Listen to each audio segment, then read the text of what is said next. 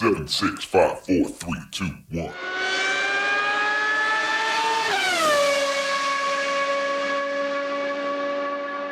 Herzlich willkommen zu Formel 1, dem Podcast mit Christian, einem spanischen Formel 1-Fan.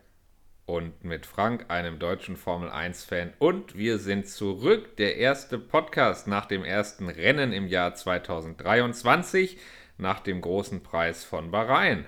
Wir haben drei Rookies, die mitfahren dieses Jahr. Ähm, Alonso sehr vielversprechend bisher in den Trainings und in den Qualifikationen.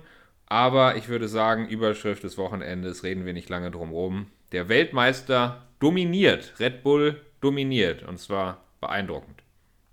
Ja, also zum Thema Alonso will ich nachher natürlich nochmal besonders eingehen. Aber das war für mich, ähm, ich habe auch schon mit Freunden in Spanien gesprochen. In Spanien ist ja Alonso ein großes Thema diese letzten Wochen. Aber trotzdem, das Fazit ist äh, beängstigend. Red Bull, vor allem Max Verstappen, wenn man schon sieht, wie, wie extrem, also ich weiß nicht, ob es so war, ja, aber ich hatte das Gefühl, dass Verstappen sogar noch mehr Pace hatte. Also wenn man sieht, dass, äh, dass ein, ein Perez schon Abstand halten konnte, ja, und Perez ist normalerweise nicht so der beste Performer, ich glaube, da war noch mehr drin. Also das ist schon beängstigend, was, was ja. für eine Maschine und äh, was, was für eine Kombination Verstappen Red Bull sind. Ich meine, das, das war ein beeindruckender Start-Zielsieg, äh, der war zu keiner Zeit gefährdet. Und es gab ja überhaupt keinen Grund für Max Verstappen, da letzte Rille und volles Risiko zu fahren. Insofern, klar, der wird noch ein paar Reserven gehabt haben. Das ist relativ klar. Jetzt sagen natürlich alle, naja, denken wir an letztes Jahr zurück. Da hat am Anfang der Saison Ferrari dominiert. Leclerc hat das erste Rennen gewonnen. Äh, Red Bull ist damals ausgefallen mit Technikproblemen. Und da dachte man, äh, Ferrari sei irgendwie dominant und wir wissen alle, das lief dann noch ein bisschen anders im, im Rest der WM. Aber äh, ich glaube nicht, dass das so unbedingt vergleichbar ist. Also Red Bull hat gegen Ende der letzten Saison dominiert und Red Bull dominiert, dominiert genauso weiter. Ein paar Teams, also ich würde sagen, Red Bull hat sich in so, oder wenn man sich anschaut, wie sich zum, zum Ende der letzten Saison die, die Pace der Teams untereinander verändert hat, würde ich sagen, Red Bull dominiert immer noch. Dahinter ist natürlich ein bisschen was passiert. Mercedes konnte nicht weiter aufholen. Ferrari ist immer noch stark im Qualifying, immer noch nicht ganz so stark im Rennen auf die Distanz. Ähm, ja, gut, und Zuverlässigkeitsprobleme braucht man jetzt natürlich, kann man jetzt lang und breit analysieren, ob das schon relevant ist oder ob das jetzt ein blöder Zufall war mit Leclerc. Aber der ganz große Schritt was den Unterschied zwischen den Teams angeht. Der ganz große Schritt, der liegt hier absolut bei Aston Martin. Also Alonso ist letzte Saison noch bei Alpine gefahren, ist jetzt gewechselt, hat den Platz von Vettel eingenommen bei Aston Martin. Man wusste nicht so recht, naja, war das ein richtiger Schritt? Ich meine, denken wir mal zurück, Aston Martin war vor zwei Jahren sehr stark mit ihrer Mercedes-Kopie. Ja, da waren sie plötzlich ähm, aus dem hinteren Mittelfeld nach vorne katapultiert, ans vordere Mittelfeld. Äh, letztes Jahr ging dann gar nichts mehr. Eigentlich schien die Entwicklung eher so in die falsche Richtung zu gehen. Ja, und jetzt das zweite Jahr mit den, äh, mit den Ground Effect Autos, das zweite Jahr nach der Regeländerung, das erste Jahr mit Alonso bei Aston Martin. Und man kann sagen, der Wechsel von Alonso, da hat er alles richtig gemacht. Das Team ist saustark. Ja, das erste Mal seit vielen Jahren, dass Alonso mal Glück hat. Man muss ja zurückdenken. Also seit äh, McLaren, also das erste Mal McLaren bei ihm, ist alles schief gelaufen. Er hat gewechselt, äh, manchmal bessere Teams vom Namen her, Ferrari oder jetzt, also auch damals äh, Alpine war auch vielversprechend, aber es hat dann nie funktioniert, war nie sein, wie das Auto war ein Problem oder es gab halt äh, viel stärkere Teams damals mit Red Bull und Vettel und so. Und dieses Jahr scheint es erstmal gut zu sein. Aber wenn, wenn wir jetzt Red Bull mal vergessen, was man halt nicht machen kann, weil am Ende geht es darum, wer Weltmeister wird. Aber wenn man jetzt Red Bull rausnimmt, das wird sehr toll. Also auch für Platz 3, zumindest jetzt sieht es so aus. Wer weiß, wie sich das alles weiterentwickelt. Ja, aber zum Platz 3 in der Weltmeisterschaft sind jetzt nicht nur ein oder zwei Teams wie letztes Jahr, sondern drei. Wir wissen, also Alp, äh, Entschuldigung, Alpine. Äh, Aston Martin, wie du gesagt hast, super, sogar extrem komische, super Entwicklung, weil so, so schnell und so stark. Noch mit Budget Cup. Mal sehen, ob das noch nicht Ärger gibt am Ende des Jahres oder wenn die ja nochmal gucken, weil die, der hat jetzt sehr viel Geld investiert, der Papa von Stroll. Und ja. ähm, der hat ganz teure und tolle Ingenieure und äh, Leute von anderen guten Teams eingekauft. Aber es kostet ja alles Geld. Und äh, das Auto, besser geht es nicht. Dann haben wir Ferrari, was auch eigentlich gut läuft. Aber das Problem bei Ferrari ist halt Ferrari. und wer weiß, was da noch passiert, weil letztes Jahr hatten sie eine, einen super Start und eigentlich war das das Jahr, wo die Weltmeister hätten sein können. Und ein Großteil das, der Schuld, dass es nicht funktioniert hat, waren eigenen selber, selber Fehler, die sie gemacht haben. Also das Jahr wird wahrscheinlich wieder mal so Sachen bringen. Denk ich ich denke nicht, dass die sich so geändert haben. Und äh, dann haben wir Mercedes als momentan von den anderen wahrscheinlich die schwächste momentan, aber wir haben ja letztes Jahr gesehen, wie Mercedes sich entwickelt innerhalb der Saison. Also ich glaube schon, dass es noch sehr eng und sehr spannend werden kann. Ich denke, dass der Aston Martin wieder eine Kopie ist. Ich weiß nicht, ob du da schon was zu gehört hast, aber ich denke, so wie der Aston Martin vor zwei Jahren eine Mercedes-Kopie war, ist es jetzt gewissermaßen eine Red Bull-Kopie. Ich habe im Internet gelesen, dass wohl Checo Perez gesagt hat, aber ich habe es nicht von ihm gehört. Ich habe gehört, dass er es wohl gesagt hat, dass er sich freut, drei Red Bulls auf dem Podium zu sehen. Ja, genau, genau. Und insofern wird, wenn Aston Martin weiterhin performt und wenn sie weiter so gut aussehen, wird es da natürlich noch Diskussionen geben, ob das alles mit rechten Dingen zuging. Also Formel 1 ist ja immer auch politisch und wenn einer Erfolg hat, der so ein bisschen unerwartet und schnell kommt, natürlich wird es da wieder Diskussionen geben. Aber ähm, gut, schauen wir erstmal, wie es die nächsten Rennen weitergeht. Ähm, ob Aston Martin auch auf anderen Strecken so gut aussieht. Ja, und ansonsten gebe ich dir recht. Interessant ist, wie die Teams nach dem Rennen mit der Situation umgingen. Ich weiß nicht, ob du die Interviews auch gesehen hast. Toto Wolf extrem kritisch. Also Toto Wolf hat wirklich überhaupt nichts schön geredet am Ergebnis, sondern hat gesagt, es gebe nichts Positives und es sei eine totale Katastrophe. Und du weißt ja, wie er redet. Ne? Das ist dann auch immer so ein bisschen, ja, bewusst übertrieben vielleicht, aber er hat halt absolut klar gesagt, absolute Unzufriedenheit, große Katastrophe, Baustellen an allen Ecken und Enden und so kann es nicht weitergehen. Also sehr, sehr unzufrieden. Und bei Ferrari, äh, die ja auch Grund haben, unzufrieden zu sein mit einem Ausfall und einem Auto auf P4, das ist ja auch weit hinter dem, was man eigentlich möchte. Und da war man aber hinterher in den Interviews nicht ganz so selbstkritisch. Da hat man eher so mit den Schultern gezuckt und gesagt, naja, lief nicht optimal, aber ja, keine Ahnung, trotzdem irgendwie alles gut und unterm Strich geht es in die richtige Richtung und der Wagen ist schnell und das Reifenmanagement ist auch nicht so schlimm, wie alle immer sagen. Und da weiß ich nicht, ob bei Ferrari vielleicht, äh, ja, die, der, der, der Ernst der Situation noch nicht so ganz erkannt wurde. Ich meine, letztes Jahr hat man am Anfang der Saison dominiert und hat dann massiv nachgelassen und jetzt äh, hat man irgendwie Jetzt fangen die schon schwach an und wenn die noch weiter nachlassen, so. dann, ist, dann sind also, die irgendwann bei, bei Alpin-Niveau oder so, ja. Und, und, und wenn der Anspruch ist, Weltmeister werden zu wollen, dann finde ich, ja, also sie gehen irgendwie, das hatte ich auch den Eindruck von, vom, von den Interviews hinterher, sie gehen so ein bisschen mit der Situation um, als, als wären sie ein Mittelfeldteam, wo man sagt, ah ja, wir fahren da vorne mit und alles gut und jetzt schauen wir mal, wie es weitergeht. Gut, man muss ja keine Panik verbreiten nach einem Rennen, das ist vielleicht auch falsch. Aber ich finde, dafür, dass man Weltmeister werden möchte und letztes Jahr zu Beginn noch so dominiert hat, dafür ist man jetzt vielleicht ein bisschen unkritisch und geht ein bisschen leicht über diese Performance hinweg bei Ferrari, ist mein Eindruck. Ja, vielleicht hat es auch damit zu tun, der Toto Wolf ist ja schon seit langem. Wir haben ja auch diese Saison ganz viele neue, also neue, in Anführungsstrichen, aber halt Wechseln von den Teamchefs auch. Ja. Und Toto Wolf ist einer der wenigen, der noch äh, ja, viele Jahre im Team auf dem Buckel hat als Teamchef. Und er hat ja auch die goldene Zeit von Mercedes mitgemacht, erlebt und äh, auch verantwortet. Ja. Und äh, irgendwann ist es vorbei. Also natürlich sind sie immer noch ein Top-Team und da springt noch viel Geld und gute Werbung ein, das, das ist so aber die waren halt jetzt von Erfolg verwöhnt. Und die ganzen, äh, ja, die Chefs von Mercedes äh, verlangen wahrscheinlich oder hätten gern, dass es so weiterläuft. Und wenn es nicht weitergeht und äh, es auch nicht möglich ist, ich kann mir auch gut vorstellen, dass ein Toto Wolf irgendwann mal dann sagt, naja, ich, ich schaffe es nicht, auch wenn es jetzt nicht seine Schuld ist, und macht dann einen Schritt zur Seite oder komplett weg. Und äh, das ja, kann passieren. Die Situation ist ein bisschen anders bei Mercedes. Soweit ich weiß, ist Toto Wolf selber Anteilseigner im Team also selber Mitinhaber des, des Teams.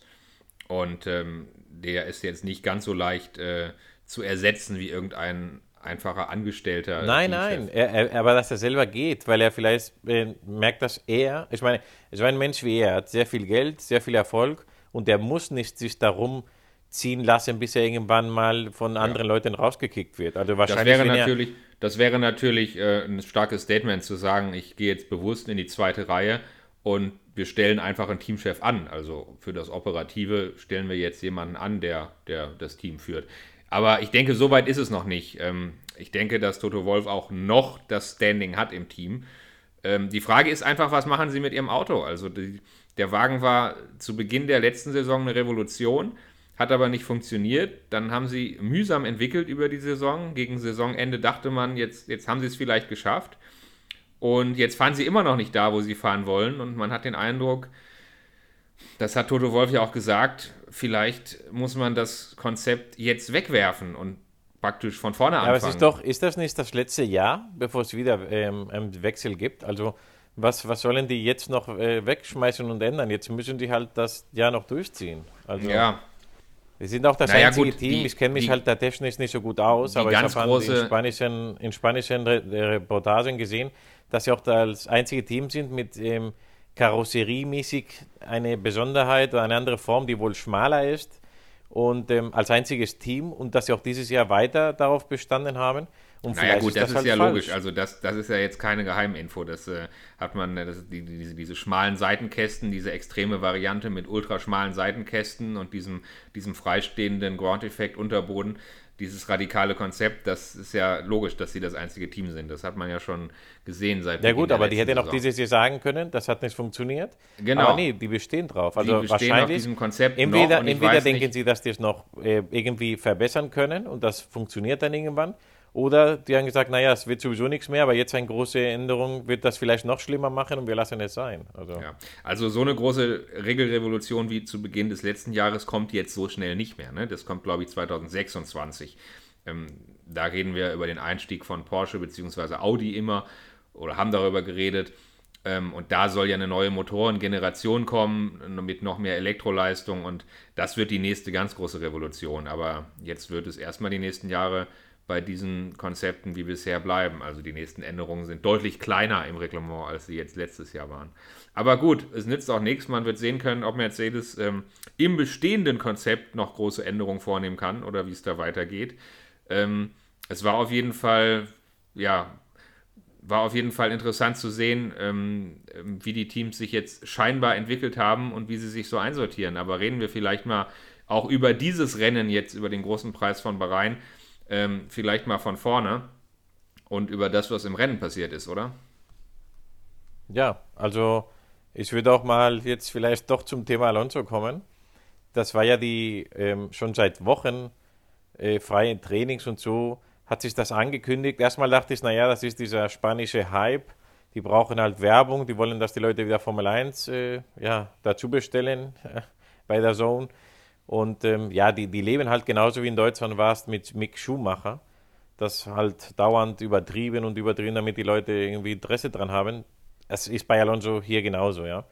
Und ähm, aber als dann auch die Deutschen darüber gesprochen haben und auch die, die Formel 1 international äh, darüber gesprochen haben, hat man schon angefangen zu denken, naja, vielleicht ist doch, steckt doch was drin. Und hat man dann gesehen, also nicht nur in den freien Trainings, da kann ja immer was sein, weniger, weniger Kilo Sprit oder was weiß ich, ja, anderes, äh, vielleicht andere fahren extra langsamer und probieren was anderes aus. Aber dann kam es halt in Qualifying und äh, der hat dann doch besser performt, als jeder erwartet hat. Ja, so ist es. Ähm, und dann ist er ins Rennen gegangen von Startplatz 5. Vor ihm nur die beiden Red Bull und die beiden Ferrari und Alonso dann auf 5. Auch deutlich vor dem Teamkollegen Lance Stroll. Da muss man natürlich sagen, Lance Stroll so eine zweischneidige Sache. Er war verletzt, er hatte sich die Handgelenke verletzt, ich glaube sogar gebrochen und ist gerade so wieder fit geworden und man wusste nicht so richtig, ob er fit genug ist, das Rennen zu fahren.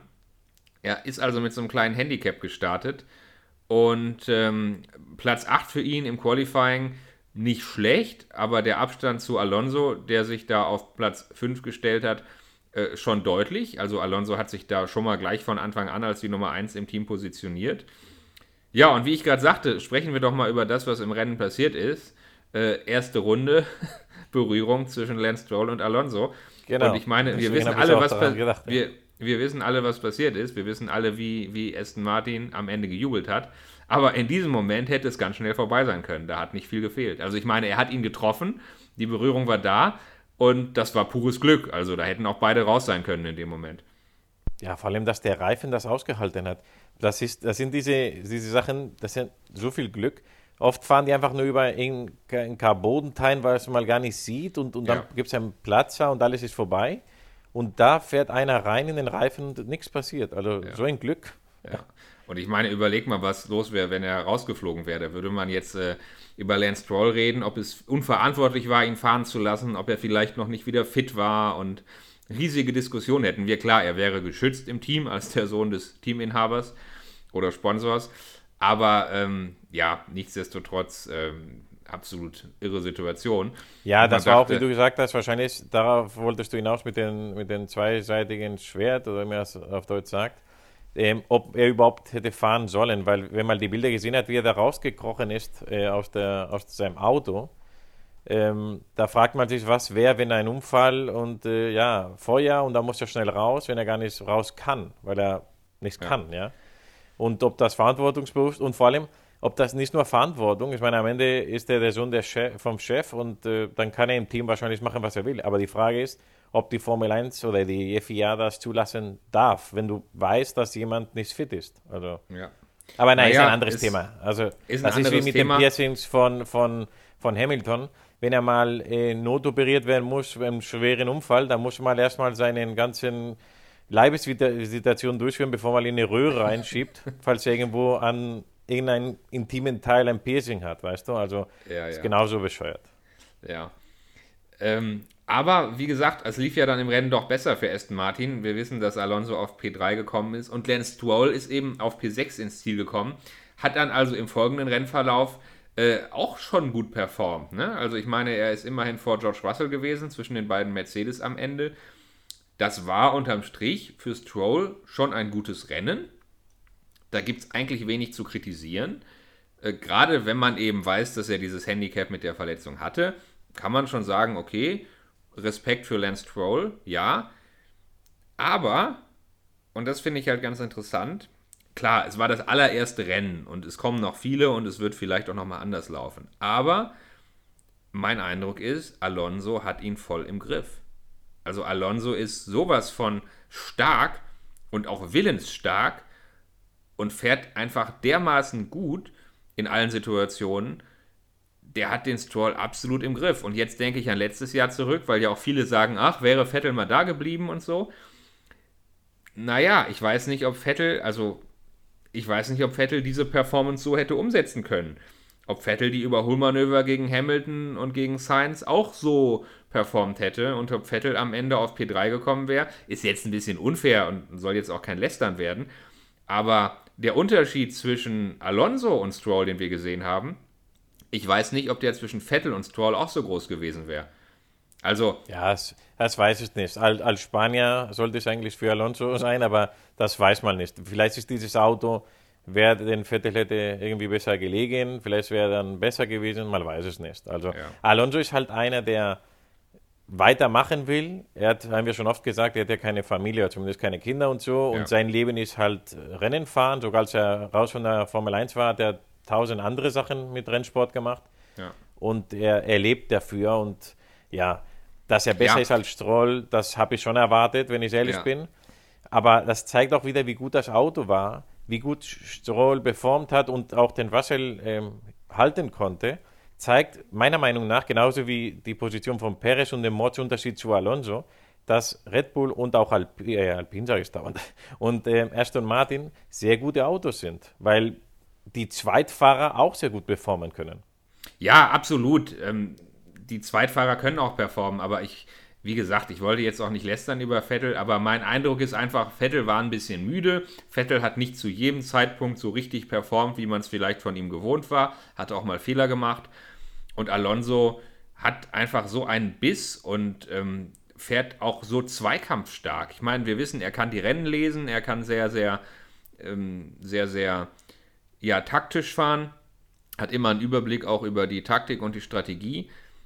Aber er ist eben auch zweikampfstark und diese Duelle mit Hamilton, wie er sich da vorbeigequetscht hat, ähm, einerseits vorsichtig, weil er ja auf keinen Fall rausfliegen wollte, andererseits auch wirklich äh, mit der Brechstange, wo es sein musste.